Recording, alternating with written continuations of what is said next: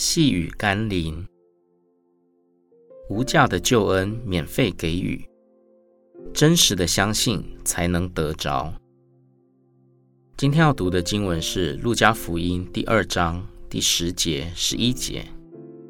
那天使对他们说：“不要惧怕，我报给你们大喜的信息，是关乎万民的。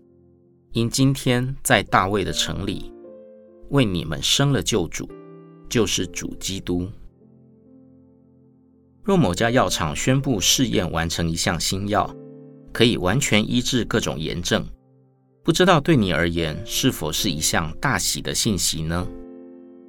相信无论你在哪个国家，都会想尽办法引进这个新药，哪怕是要付上昂贵的代价都值得，因为可以挽救人们免于死亡。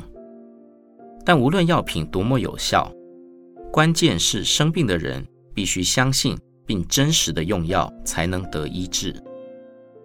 两千多年前，上帝宣布了一个大喜的信息：无论你是谁，住在哪里。都可以免费的得到一份拯救我们脱离灵魂灭亡的恩典，那就是耶稣基督。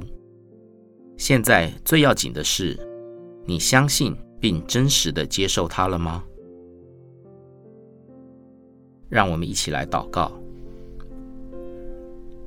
拯救医治我的神，许多人尚未意识到需要你的救恩，不能体会你来到世上。